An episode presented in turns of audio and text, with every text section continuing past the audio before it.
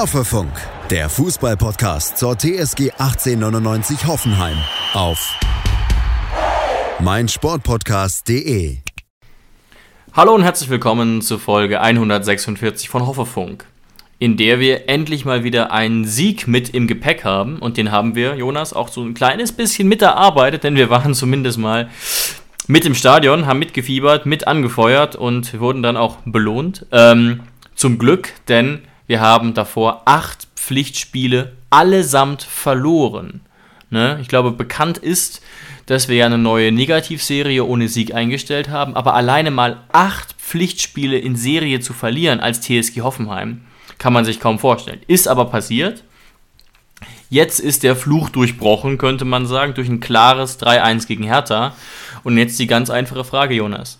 Wir sind eine Mannschaft mit einer großen Qualität im Kader, zumindest im Vergleich zum Tabellenplatz. Jetzt ist die Wende geschafft, zumindest mal insofern, als dass es einen Sieg gab. Jetzt müssen doch wieder normale Leistungen folgen, oder? Also ich sage jetzt nicht unbedingt, dass wir jetzt wieder spielen wie ein Platz 6, Platz 7 Team, aber müsste jetzt nicht der Knoten automatisch durchbrochen sein und wir wieder in Anführungszeichen normal performen, weil die Last von den Spielen abgefallen ist? Vielleicht wird es ja jetzt eine sehr entspannte Saison ab jetzt oder träume ich da jetzt vor mich hin? Was denkst du? Ja, hallo David, hallo an alle unsere ZuhörerInnen. Erstens mal natürlich wunderschön, mal wieder uns hier zu treffen nach einem Sieg. Mhm. Haben wir, können wir uns kaum noch dran erinnern Oktober. nach so einer langen Zeit. Ja, genau. Aber ich mahne heute ein bisschen oder, oder will heute etwas den vorsichtigeren Part übernehmen, weil ich einfach sage, was uns natürlich der Sieg gegen die Hertha absolut gebracht hat, ist drei Punkte. Die sind super wichtig. Es war, ich habe es ja vorher gesagt, auch wenn es kein mathematisch nicht Sinn ergeben hat, aber es war ein neun Punktespiel. ähm, das haben wir gewonnen. Das heißt, wir sind jetzt automatisch von Platz 18 auf Platz 15 gerutscht. Es waren drei super wichtige Punkte. Ähm, aber ich sage es hier mit aller Vorsicht, aber Hertha ist nicht der Maßstab der Bundesliga. Wenn sich die Hertha nicht extrem zusammenreißt oder nochmal einen Felix Magath findet, dann ist für mich ab jetzt, wo ich mal 90 Minuten oder länger mal wirklich ein Spiel intensiv der Hertha geschaut habe, was ich vorher in der Saison nicht getan habe, weil ich meine, warum auch? Warum sollte ich mir das geben? Ähm, aber das ist für mich eigentlich fast der Abstiegskandidat Nummer eins. Da läuft wirklich absolut nichts zusammen. Das ist eine für mich eine komplett grottenfalsch zusammengestellte Mannschaft. Also bei mhm. uns kann man ja auch darüber reden, ob sie falsch zusammengestellt ist, aber bei uns ist sie zumindest nicht auf den ersten Blick falsch zusammengestellt. Bei der Hertha ist sie auf den ersten, auf den zweiten und auf den dritten Blick komplett falsch zusammengestellt. Ich finde, Sandro Schwarz ist nicht der richtige Trainer, um die Klasse mit so einer Mannschaft zu halten. Also Sandro Schwarz ist für mich ein Trainer, der kann was ganz Gutes erreichen bei einer Mannschaft, die keine hohen Ansprüche hat. Mit Spielern, die keinen Star-Faktor haben. Aber er ist für mich absolut der falsche Trainer für eine beschissene Mannschaft, die aber Ansprüche bis zum Himmel haben und denken, sie hätten Stars in ihren Reihen. Ähm, was sie ja, was sie in gewisser Weise auch haben, zumindest wenn man so Spieler sich wie Toussaint anguckt, die aber natürlich in diesem, in diesem Kader, in dieser Zusammenstellung keine Leistung bringen. Auch Prinz Boateng ist faktisch ein Star und läuft übers Berliner Oder Trainingsgelände war, wie ein Star. Also man muss, ich weiß, es gehört auch so ein bisschen zu seiner Attitude, aber man muss sich nur mal zwei Minuten angucken, wie der über den Platz gockelt, als wäre er der König und das macht er immer noch, obwohl er jetzt mittlerweile, weil keine Ahnung, wie alt er ist. Er hat kaum noch einen Faktor aufs Spiel, aber diesen Star-Faktor im Kopf, den kriegst du aus einem Kevin Prince Boateng nicht raus. Und das ist für mich mittlerweile ein Spieler, der sogar härter hindert, als dass er härter weiterhilft. Ähm, auch wenn er natürlich vor zwei, drei Jahren bei Frankfurt noch gute, gute Phasen gehabt hat, aber das ist bei Hertha einfach in diesem Modell mittlerweile, finde ich, komplett das Falsche. Ja, und deswegen sage ich einfach, die drei Punkte sind wichtig. Es kann im Kopf eine Blockade lösen. Genau, das war ja meine, aber, meine Frage so ein bisschen. Genau, genau, das kann passieren, aber das heißt absolut nicht, dass auf einmal der Spielgedanke von Pellegrino Matarazzo anfängt zu fruchten, weil der Herr die Hertha ist nicht der Maßstab der Bundesliga. Mhm, mhm, es ist für mich ist der Sieg eher so, ähm, Wie kann man in der Bundesliga gewinnen? Indem man selbst gut spielt oder indem der Gegner so schlecht ist, dass man selbst glänzt. Und für mich ist es bis jetzt eher das Zweitere. Die Mannschaft muss mir jetzt in den nächsten Wochen beweisen, dass es das Erste war. Ja, also das muss man sicherlich sagen, dass man die Hertha jetzt nicht als das durchschnittliche Bundesliga-Team bezeichnen kann. Zumindest stand jetzt nicht. Sie haben auch aus den letzten fünf Spielen nur vier Pünktchen geholt, was übrigens besser ist als wir selbst, aber natürlich ja, nach, nach Abstiegskampf spricht. Und ja, es, natürlich könnte es passieren, ähm, dass die Hertha runtergeht, trotz Spielern, die eigentlich gut klingen. Ein Problem, das die Hertha seit Jahren hat, das auch Teams wie Wolfsburg lange Jahre hatte. Ähm, jetzt gerade nicht mehr. Aber es macht zumindest in gewisser Weise Hoffnung und was ich jetzt natürlich eben formuliert habe, war ja nur so ein bisschen Laienpsychologie, mhm. ne? Das war jetzt einfach nur ganz einfach gedacht, was im besten Falle aus laienpsychologischer Sicht passieren könnte. Aber wenn man davon ausgeht, wir haben ja schon ein bisschen drüber gesprochen, dass es vielleicht auch strukturelle Probleme gibt oder dass der Kader vielleicht nicht zu 100% perfekt zusammengestellt ist oder der Trainer nicht perfekt passt, je nachdem, welcher These man anhängt, dann gibt es natürlich noch andere Probleme und wir werden jetzt, wie gesagt, keinesfalls spielen wie ein Team, das, das Richtung Europa will. Das kann ich mir beim besten Willen nicht vorstellen. Nee, nee. Aber was ich tatsächlich für möglich halte, ähm, aber aus anderen Gründen, ich halte es für möglich, dass die nächsten Spiele so verlaufen. Wir müssen ja gar nicht überperformen. Wir müssen einfach nur normal punkten die nächsten drei, vier Spiele. Genau. Also deswegen meine ich ja, dass es entspannt exakt. läuft. Ne? Gucken genau. wir uns mal kurz an, Jonas. Lass mich nur ganz kurz ein Spielchen machen. Wir spielen ja. jetzt gegen Bremen und gegen Schalke und wir holen da mhm. vier Punkte. Kann ja. passieren. Bremen und Schalke, vier Punkte. Wir sind dann zumindest schon mal, behaupte ich, insofern safe, dass wir schlechtestenfalls Relegation spielen müssen, wenn das passieren sollte. Ja, weil wir jetzt mal nicht davon ausgehen, dass wir bei 26 bleiben würden, sondern selbst Ja, weil dann Leistung erkennt man einen klaren Trend, dann erkennt man, ja. dass die Kehrtwende gelungen ist und natürlich wird es für so Mannschaften wie Schalke und Stuttgart auch enorm schwer. Ne? Und gegen Schalke natürlich äh, zu punkten oder zu gewinnen wäre, um deine Worte zu benutzen, ja auch wieder neun Punkte Spiel. ja, ja. Also das muss man natürlich mitbedenken. Man muss, um in der Liga zu bleiben, ja nicht mal gut sein. Man muss nur besser sein als die anderen. Drei. Guck, Gucken wir jetzt mal kurz auf die Tabelle. Wir haben 22 Punkte auf Platz 15, ja. einen Punkt Vorsprung auf Platz 16, einen Punkt Vorsprung auf ähm, Platz 17, also auf den direkten Abstiegsplatz. Und wir brauchen jetzt, ich hau mal mutig raus, wir brauchen aus den nächsten neun Spielen neun Punkte und wir bleiben drin. Und zwar direkt. Würdest du mir da ungefähr zustimmen von der Tendenz was, her? Wiederhol, wiederhol's nochmal. In was brauchen wir? In den nächsten neun Spielen neun Punkte. Dann stehen wir bei, bei 31 Punkten. Und ne, dazu, dazu müsste ja Hertha und Schalke jeweils 11 Punkte holen. Ne, aus neun Aha. Spielen wegen des Torverhältnisses. Ja, gehe ich mit. Also das ist zumindest jetzt was, was ich prognostiziere, dass mhm. 31, 32 Punkte schon reichen dürften. Was sie in der Vergangenheit übrigens auch meistens getan haben. Diese 40 Punkte, dieser 40 Punkte Wert ist ja aus einer ganz, ganz anderen Zeit, wo die Top-Teams ja. nicht so weit enteilt waren, wo es drei Absteiger gab und nicht nur zwei quasi. Obwohl man ja eigentlich sagen muss, diese Bundesliga-Saison, die wir jetzt gerade erleben, ist seit langem mal wieder eine Art Novum. Richtig. Weil wir haben nicht den FC Bayern München, der 10, 15 Punkte weit vorne ist. Wir haben nicht, ich nehme, wir könnten viele Mannschaften nennen, aber ich nenne jetzt mal Kräuter Fürth, die mit sieben Punkten da hinten rumkrebsen und schon rechnerisch abgestiegen sind. Diese zwei hm, Mannschaften hm. haben wir nicht. Wir haben Stand. Vergleichsweise heute, ist es eng, ja, aber es ist jetzt. Wir haben, ja, ja, wir haben theoretisch, wir haben theoretisch zwei, drei, vier Mannschaften, die rein theoretisch noch Meister werden können. Leipzig hat sich da eigentlich in den letzten beiden Wochen selbst aus dem Geschäft rausgenommen. Das heißt, eigentlich kann es nur noch Dortmund und Bayern werden. Ähm, aber allein das ist schon krass, dass es überhaupt noch geht, dass auch Union Berlin und Freiburg nicht allzu weit weg sind von denen. Und der Tabellen 18. ist sowas von im Rennen. Also Stuttgart kann ohne Probleme noch die Klasse direkt halten, kann in die Relegation ja, kommen. Also besseres Torverhältnis auch als Bochum und Schalke beispielsweise. Da ist alles drin. Ja. Augsburg würde ich jetzt auch sagen, hast du glaube ich auch schon mal gesagt, ist quasi safe. Ähm, und Bremen natürlich sowieso. Aber ansonsten, ja, es ist, im Vergleich ziemlich spannend, aber im Vergleich heißt ja auch, dass es in den letzten Jahren im Durchschnitt ziemlich wenig spannend war, gerade vorne. Ja, und weißt du, wen diese Spannung extrem nervt? Hm. Scheinbar Salihamidzic und Co. Und Oli Kahn und Rummenigge und so weiter, ja. Ja, Tatsächlich ist unser guter Bekannter ja Julian Nagelsmann heute. Ich, bin- ich finde es sehr kurios, PR-technisch, dass es immer noch nicht offiziell verkündet wurde. Es ist jetzt 16.30 Uhr etwa bei uns. Ähm, aber es wurde schon bestätigt. Ne? Also es ist dass Beispiel- man, ja, dass man sich diesen Eiertanz der Medien gefallen lässt als FC Bayern München. Jetzt wurde mittlerweile Donnerstagabend, wurde Nagelsmann schon darauf angesprochen, dass er ja morgen gefeuert wird. Wie eklig ist denn das?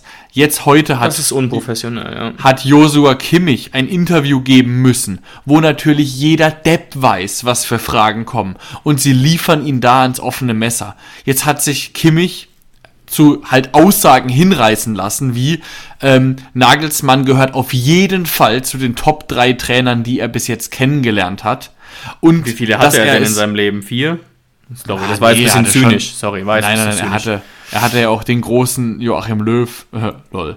Ähm, aber er hatte auf jeden Fall schon große Trainer. Also jetzt, jetzt nimmt man auch noch sozusagen den zweiten Kapitän, weiß man ja nicht so ganz genau, wer der zweite Kapitän hinter Manuel Neuer ist, bisschen Müller, bisschen Kimmich, aber man nimmt auf jeden Fall einen Führungsspieler, wirft ihn da den, den, den Haien zum Fraß vor mit solchen dummen Fragen, nur weil man es nicht geschissen bekommt, in der heutigen Welt, wo man doch weiß, wie schnell sowas rauskommt, dass man einfach sagt, so, das ist unsere Entscheidung und gut ist. Aber scheinbar machen sie das natürlich, weil die Tuchel-Unterschrift noch fehlt. Aber, also, klar, es ist nicht mein Themengebiet. Ich, ich fühle da aber so ein bisschen mit Julian Nagelsmann mit, weil ich mir so denke, okay, ich habe mich für Julian Nagelsmann damals gefreut, dass er das Angebot bekommen hat von Bayern München, weil das offensichtlich, das wussten wir alle schon, das ist ein großer Traum seines Lebens gewesen, da hinzukommen. ist ja auch, ne, hat ja sehr große persönliche Affinität Ja. zu Bayern, war jetzt ja nicht Genau. irgendwie ähm, so, ja, irgendwie so, so, äh, ich habe schon immer in Bayern München Bettwäsche geschlafen, bei ihm war es ja wirklich ein kleines bisschen so, das wusste man ja schon, Ja. als er bei uns in Hoffenheim war. Ne? Eben, also jeder wusste, wenn dieses Angebot kommt, dass er natürlich den Umweg über Leipzig genommen hat, War das überraschend ein bisschen ärgerlich. ja. Aber grundsätzlich, da kann ihm keiner böse sein. Er ist Münchner und das, da passt er auch grundsätzlich hin. Jetzt ist natürlich das Blöde für ihn. Jetzt hat sich die Tür Bayern München in seinen jungen Jahren eigentlich schon fast geschlossen. Klar, es gibt immer wieder Fälle, wo Trainer zum zweiten, zum dritten Mal hingehen. Aber es ist schon irgendwie bitter, dass sich jetzt das große Experiment Nagelsmann, dass sich diese Liebesbeziehung Nagelsmann-Bayern so früh in seinem Leben schon geschlossen hat. Der Das Mann finde ich schon ist ganz schön bitter. 35 Jahre lang, der könnte Ja. noch hier bei unserer TSG ein bisschen mitkicken. Also wenn er jetzt nicht sich früh verletzt hätte, aber das setzt das Ganze nochmal in den Maßstab. Und er hat ja als Cheftrainer bei uns angefangen, ne? Angefangen 2016, also vor sieben Jahren. Ähm, und jetzt ist er, wie gesagt, 38. Ich glaube, er war gerade 29, als er bei uns angefangen hat. Und ich stimme dir völlig zu. Er war natürlich jetzt auch einige Zeit beim FC Bayern München. Das war jetzt ja nicht so ein paar Mo- Monate. 2021 hat er ja übernommen. Aber ja, ist schon in gewisser Weise bitter. Ne? Er, hat, er wurde Meister, er wurde. Moment. Pokalsieger wurde er? Nee, ich glaube nicht. Dortmund wurde doch Pokalsieger. Dann ist sein einziger Titel mit dem FC Bayern die deutsche Meisterschaft. Sehen wir das richtig? Genau. Ja, und wenn das halt zwei Jahre in Folge passiert, dann reicht es wohl nicht aus. Obwohl man ja, er könnte, das, das Kuriose ist ja eigentlich, klar war jetzt seine erste Saison verhältnismäßig enttäuschend, wenn man leider Gottes nur deutscher Meister wird. Äh, aber sei es drum, das sind halt die Ansprüche. Aber in dieser Saison, ihn zu diesem Zeitpunkt zu feuern, wenn Ich noch komisch, alle, ja. wenn noch alle drei Titel auf jeden Fall möglich sind. Und klar ist Borussia Dortmund Tabellenführer. Aber Einem Pünktchen Vorsprung. ja, um mal, um mal augenzwinkernd zu sagen, ähm, es gibt keinen besseren Zeitpunkt, Tuchel zu installieren, weil vor dem sichersten Sieg der Bundesliga einen neuen Trainer zu holen, ist immer das Coolste. Ne? Augenzwinkernd, weil der FC Bayern München gewinnt immer gegen Dortmund. Und auch Nagelsmann hätte gegen Dortmund gewonnen. Das ist einfach, das ist so sicher wie es Abend in der Kirche. Da werden jetzt auch einige Dortmund-Fans mir zustimmen.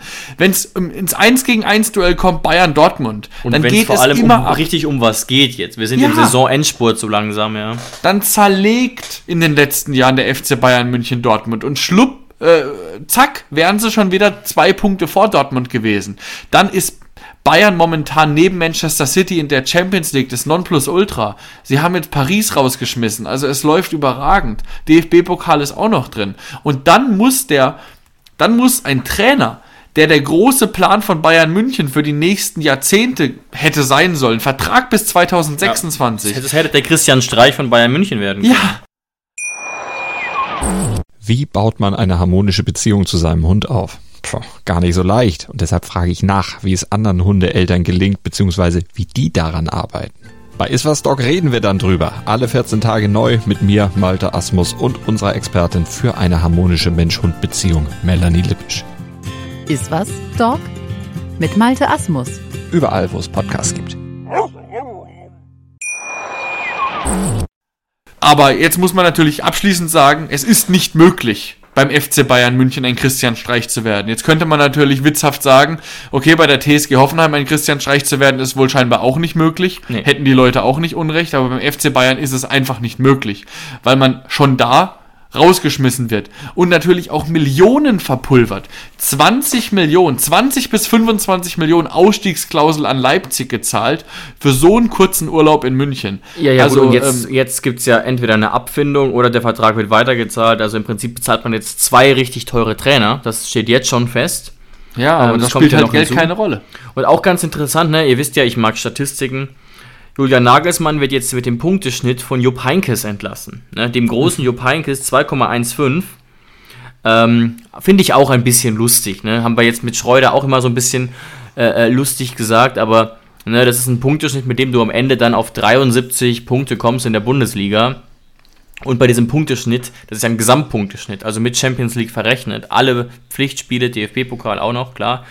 Ähm, und ja, also mich hat es wirklich, ich glaube, diese Pressemeldungen haben angefangen gestern am späten Abend.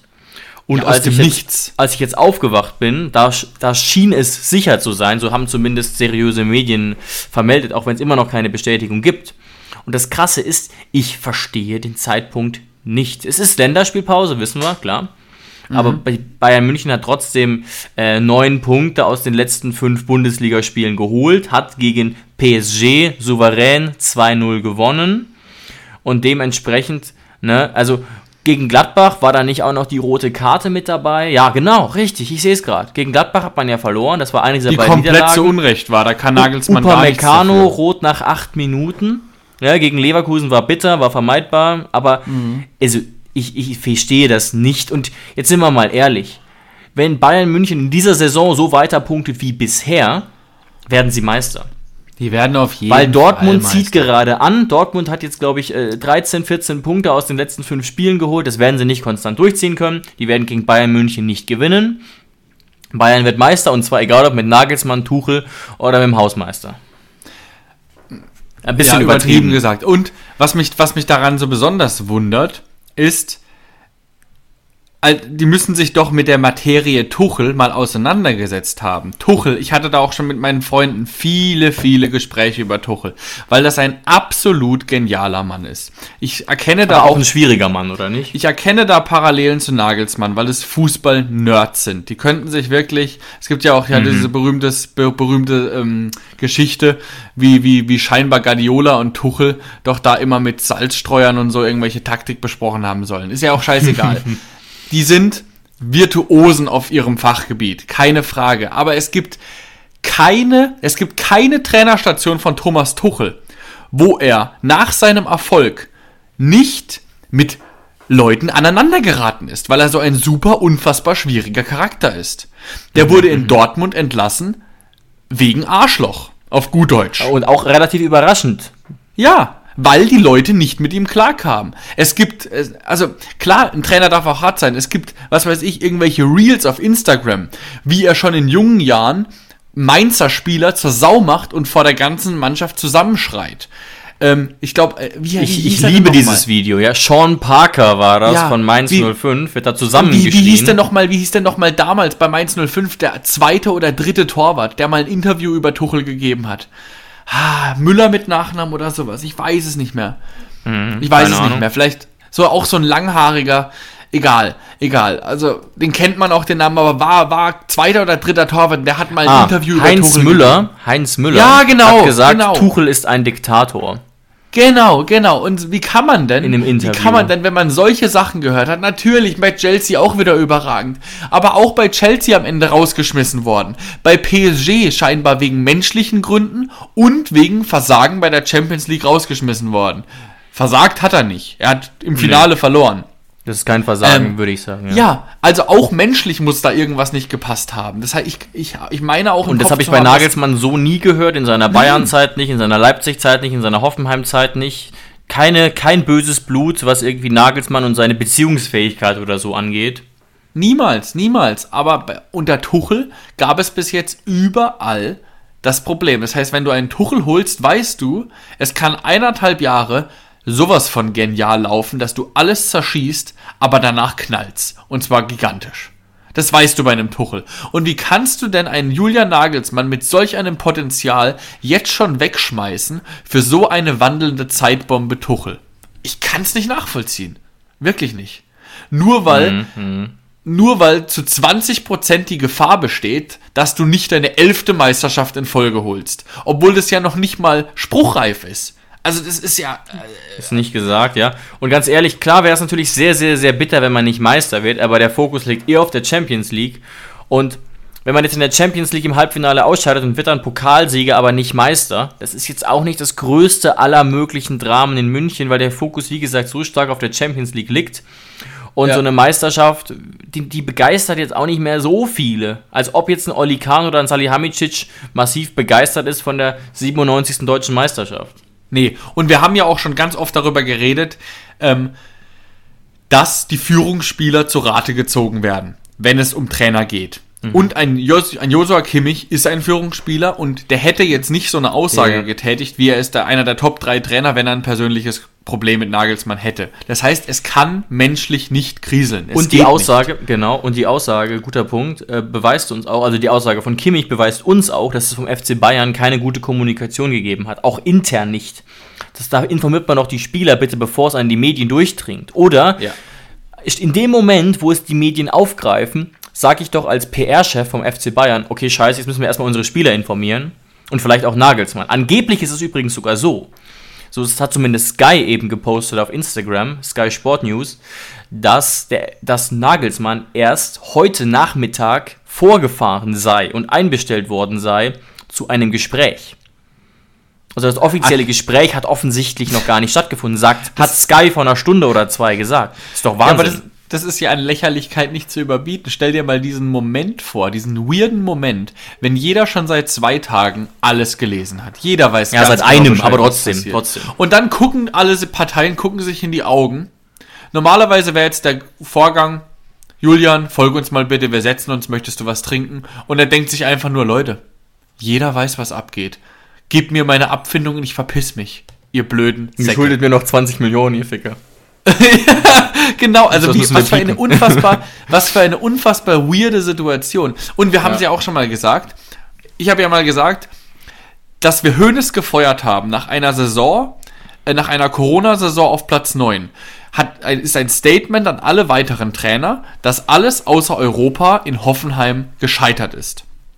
In Bayern Quasi, München. In Bayern München ergänze ich jetzt den Satz weiter und sage, in Bayern München bist du gescheitert, wenn du nicht mit allen drei Wettbewerben vertreten bist, sehr, sehr lange, und mit gehörigem Abstand deutscher Meister wirst. Das heißt, ein Offenbar. Trainer ist gescheitert, wenn er knapp deutscher Meister wird. Fakt.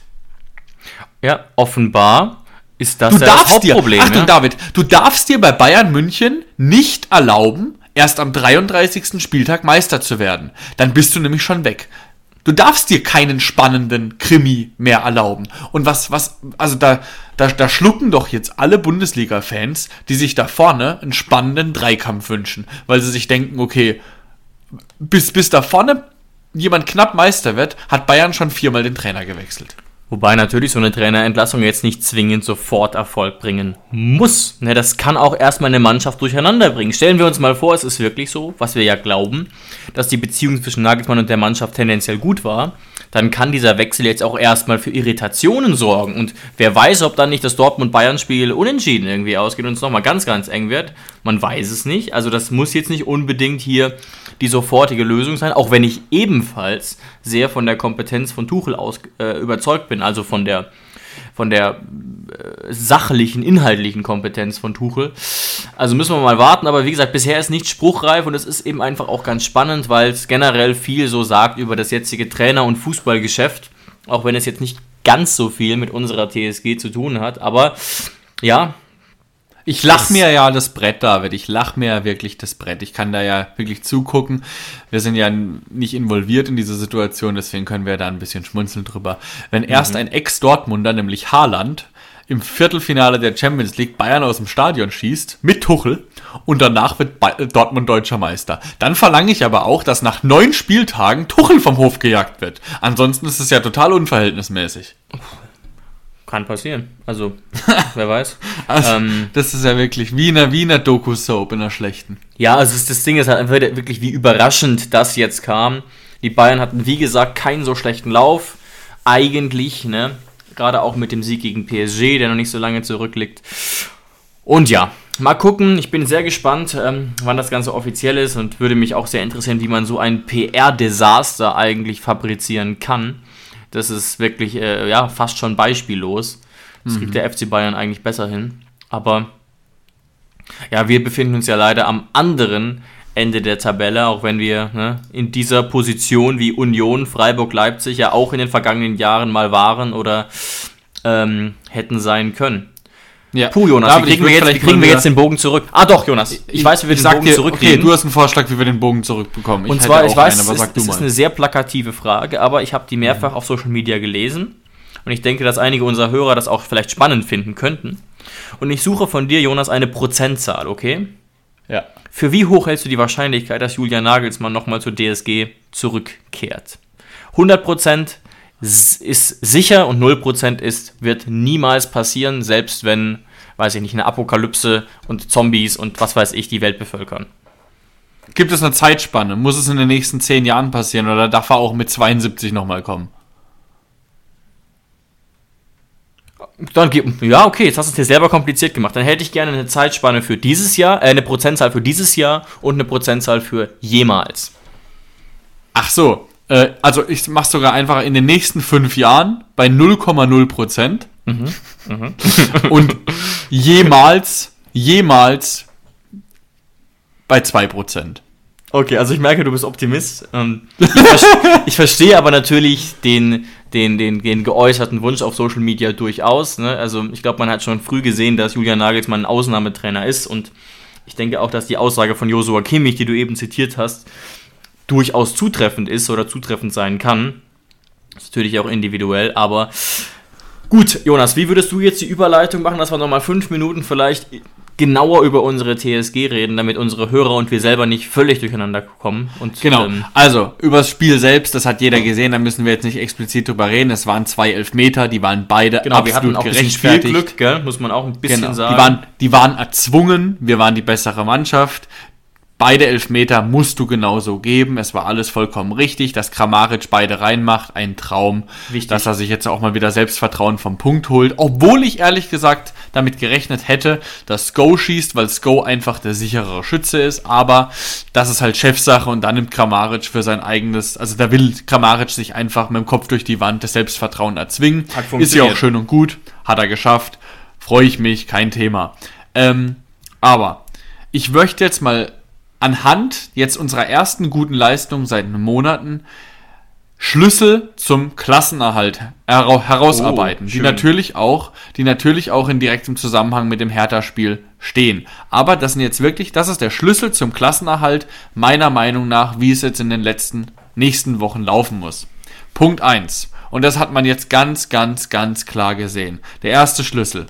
Wir müssen die Außenbahn wieder so besetzen wie zu Zeiten Schulz, Kadajabek. Wunderschön ist natürlich, dass Kadajabek noch da ist.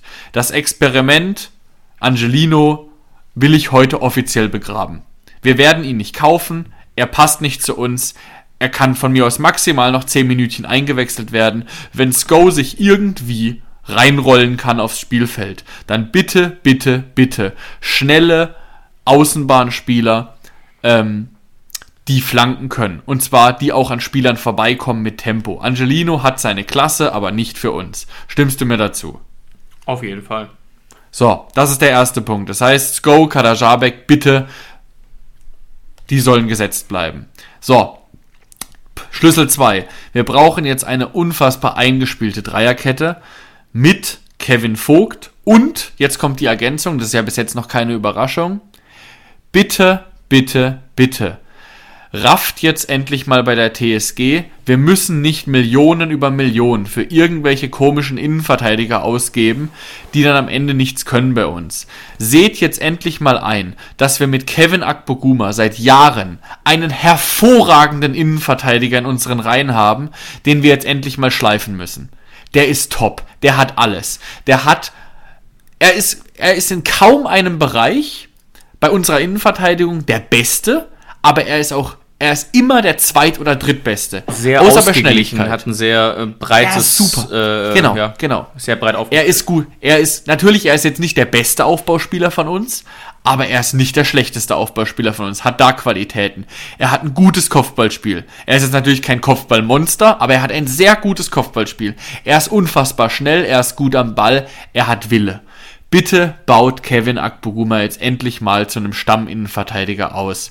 Es ist wirklich unerträglich immer zu sehen, wie der gut spielt, wie er dann wieder in der Versenkung verschwindet und das kann ich einfach nicht ertragen, weil irgendwann hat er da auch keinen Bock mehr drauf und wechselt dann zu Mainz und wird da der beste Innenverteidiger. Aber, also du, ich stimme dir zu, man muss natürlich sagen jetzt, dass Matarazzo das eigentlich tut. Ne, der hat jetzt richtig viel Einsatzzeit bekommen unter Pellegrino Matarazzo. Gegen Dortmund viel gespielt, gegen Mainz, gegen Freiburg, gegen Hoffenheim. Und von diesen vier Spielen war keines dabei, was man als schlecht bezeichnen kann. Das war sehr stabil zuletzt. Ähm, das war nicht in der ganzen Saison der Fall, das muss man durchaus auch sagen. Aber jetzt gerade in den letzten vier Spielen hat er sich den Startelf-Einsatz ähm, erarbeitet. Aber jetzt muss ich Jonas automatisch eine Frage stellen, auch wenn ich dir total zustimme. Dann haben wir ja zwei gesetzte Innenverteidiger. Wie sieht's Ja. jetzt aus? Kabak oder Brooks? Man muss eindeutig sagen, dass Kabak abgebaut hat im Laufe der Saison, sehr wild ist, ne? teilweise Nuhu-artige Züge hat. Und auf der anderen Seite haben wir auch eine Instagram-Nachricht zu bekommen, dass Brooks zumindest in den letzten zwei Spielen völlig fehlerfrei und souverän geblieben ist. Stimmt auch. Vielleicht ist Brooks jetzt gerade wieder, vielleicht hat er jetzt die Spielpraxis, die er brauchte. Also, jetzt, was, was würdest du sagen, da, kann man jetzt nichts falsch machen, Brooks oder Kabak, oder hast du dann einen eindeutigen Favoriten zwischen diesen beiden? solange die, Sorry. solange die Innenverteidigung besteht dann, also solange nur diese eine Person sich ändert, bin ich, bin ich mit beiden relativ, mit, also mit beiden Optionen relativ einverstanden. Das Einzige, was sich wirklich grundlegend ändert. Kabak wäre wirklich der rechte Innenverteidiger und du spielst mit Vogt in der Mitte.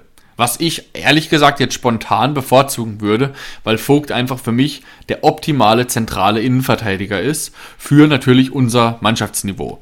Ähm, Brooks ist für mich absolut kein äußerer Innenverteidiger. Dafür ist er einfach ein bisschen zu stocksteif, ein bisschen zu langsam geworden über die Jahre. Ähm, hat er bei Wolfsburg auch nie gespielt, da hat er immer mit Lacroix auf der anderen Seite einen unfassbar schnellen Innenverteidiger gehabt. Viererkette Das heißt, oder nicht? War das Nee, bei Wolfsburg waren es auch immer Dreierkette. Okay.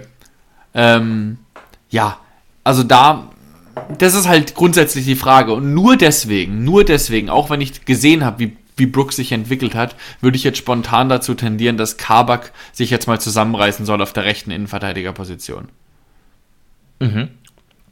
Ja, verstehe ich absolut. Wir haben übrigens, muss man ehrlich sagen, im Stadion kurz massiv kritisiert, dass Vogt rechts spielte und Brooks zentral. Hat aber es, funktioniert. Es hat gegen die Hertha funktioniert. Vogt hat trotzdem meistens den Spielaufbau übernommen, hat auch gute, halblange und lange Pässe gespielt. Absolut solide Leistung auch von Kevin. Also von allen Verteidigern. Ähm, und eigentlich fällt mir jetzt auch keiner ein, der wirklich eine schlechte Leistung gezeigt hat. Aber ich stimme dir auf jeden Fall zu bei folgendem. Die Fünferkette oder Dreierkette, beides eigentlich, da sollte es jetzt eine Stammformation geben. Und natürlich kann man dann nach 70, 80 Minuten wechseln, kein Thema. Aber warum jetzt nicht immer mit Kaderabek, Vogt, Akpo, meinetwegen Karpak und Sko spielen? Ne? Einfach Ja. jetzt neun Spiele durch, wenn es geht. Und dann kann man ab der 70., 80. trotzdem reagieren. Also ich bin auch der Meinung, wir brauchen Stabilität. Das haben wir ja auch an Matarazzo so ein bisschen kritisiert. Hast du noch einen dritten Schlüssel zum Klassenerhalt? Jetzt hast du ja Ich habe sogar vier. zwei Schlüssel vier- genannt. Ja. Der vierte ist nochmal ein bisschen spezieller. Der dritte ist jetzt das, was ich schon tausendmal gesagt habe. Topverdiener in Verantwortung nehmen. Genau. Was aber Gen- mittlerweile wieder passiert. das Kramer passiert, spielt. nee, das passiert jetzt wieder. Genau, jetzt passiert's wieder, sag ich ja. Aber davor wieder nicht. Und genauso, das Ding ist, deswegen fand ich es auch okay. Klar, Sko hätte den auch schießen können. Sko ist wahrscheinlich objektiv betrachtet der beste Standardschütze, auch bei Elfmetern. Das ist Einfach Saljovic-like. Technik und so weiter angeht, ja. Aber wenn Kramaric sagt, er nimmt, übernimmt die Verantwortung, dann gib sie ihm. Er muss am ja. Ende mit seinem Gesicht, keiner guckt, keiner sieht das Gesicht von Tuhumcu oder Aslani vor Augen, wenn wir an den Abstieg denken. Jeder aber von Kramaric. Und deswegen muss er dann auch ins, in den Spiegel gucken und die Verantwortung übernehmen. Wisst ihr noch damals, als wir abgestiegen sind, ich habe da die Elfmeter verschossen gegen Hertha. Und genau so muss es sein. Kramaric muss das Selbstbewusstsein haben, Kramaric hat die Erfahrung, Kramaric kriegt das Gehalt, um es mal ganz plump zu sagen, um die Verantwortung da übernehmen zu müssen. Das hat er getan, fand ich top in dem Moment. Ähm, und das ist the way to go. Klar, ein Tuhumcu kann immer kommen ab der 70. Aber grundsätzlich äh, müssen die Topverdiener die Verantwortung übernehmen. Und dazu gehört auch, Delaney ist es für mich nicht zwangsläufig. Der ist ausgeliehen. Äh, der hat jetzt noch nicht so das, die große Verbindung zur TSG. Der ist sehr, sehr wahrscheinlich bald wieder weg. Also den jetzt auf der Bank weiter sitzen zu lassen, kann ich schon nachvollziehen. Damit meine ich jetzt nicht Delaney. Damit meine ich die Leute, die seit Jahren bei der TSG sind. also in wahrscheinlich Baumann, Vogt, Karajabek, Kramaric, Baumi, Bebu, solche Leute. Exakt, da haben wir ja eine Menge. Da haben wir eine Menge von. Ähm, genau, das ist eigentlich so der dritte Punkt und jetzt noch der vierte, das letzte. Und das ist was, ähm, was so nicht passiert ist eigentlich in den letzten Wochen, wo ja auch mehr, mehrfach schon angefragt wurde bei Materazzo, warum das nicht so war. Keine Experimente und Wandel in der Offensive.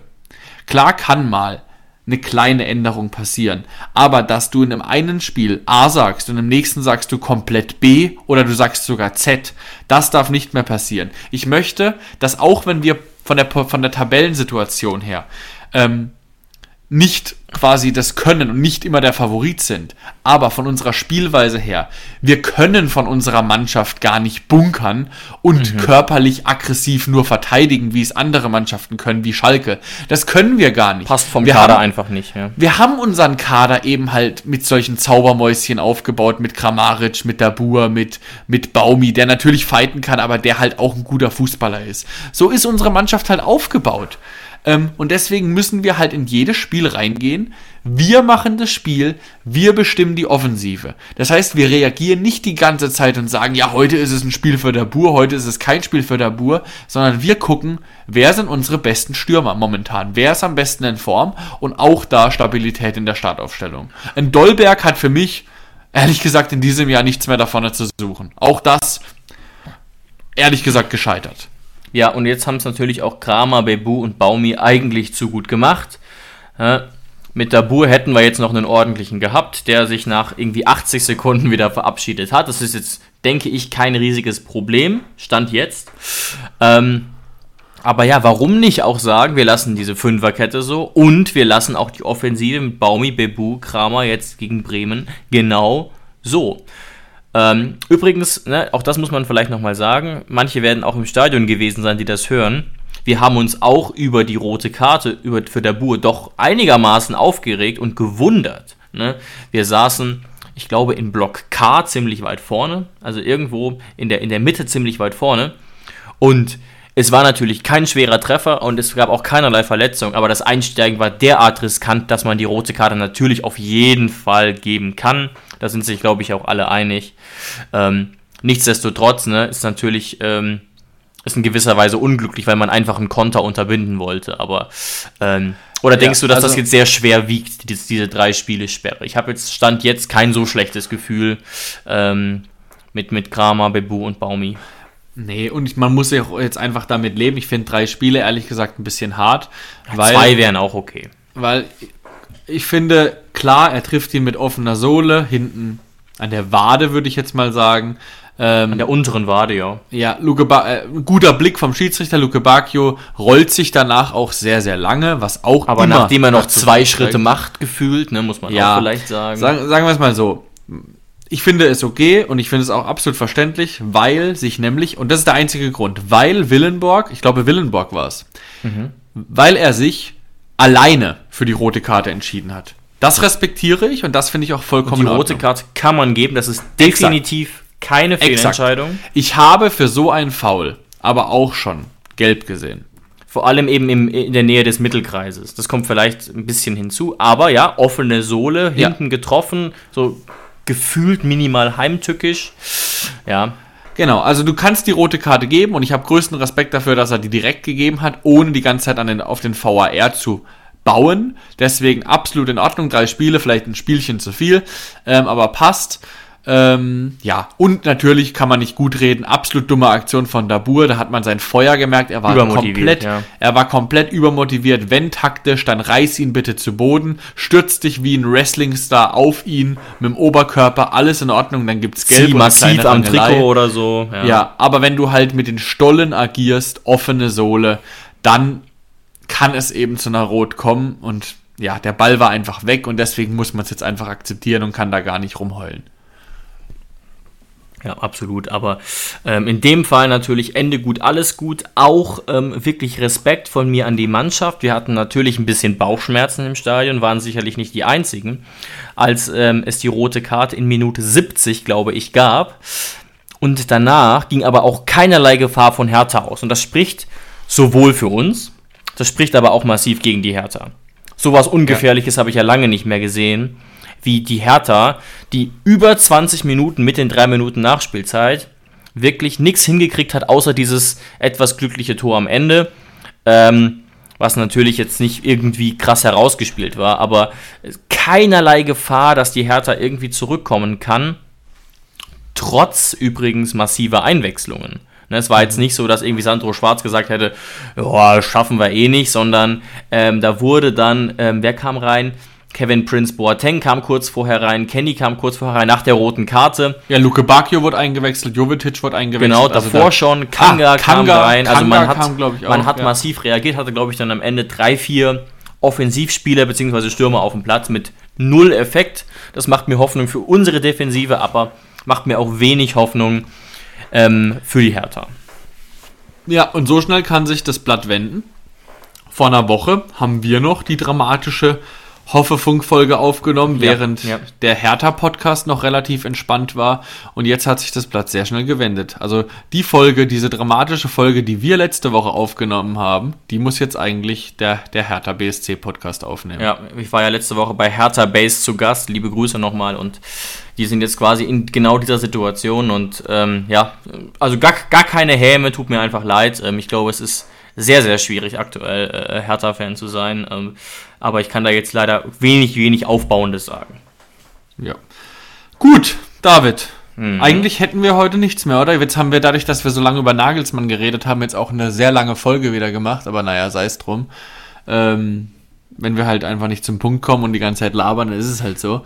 Aber für heute hätten wir doch jetzt eigentlich nichts mehr, oder? Nee, genau. Wir haben jetzt Länderspielpause und spielen erst in der Genau. aus heutiger Sicht nächsten Woche gegen Bremen Anfang April. Ähm, und dementsprechend vielen, vielen Dank euch fürs Einschalten und wir hören uns. Genau, wir genießen einfach jetzt mal die Pause auf einem Nicht-Abstiegsplatz. Das ist doch auch einfach mal schön. Ciao, ciao. Alles klar. Ciao, ciao, macht's gut.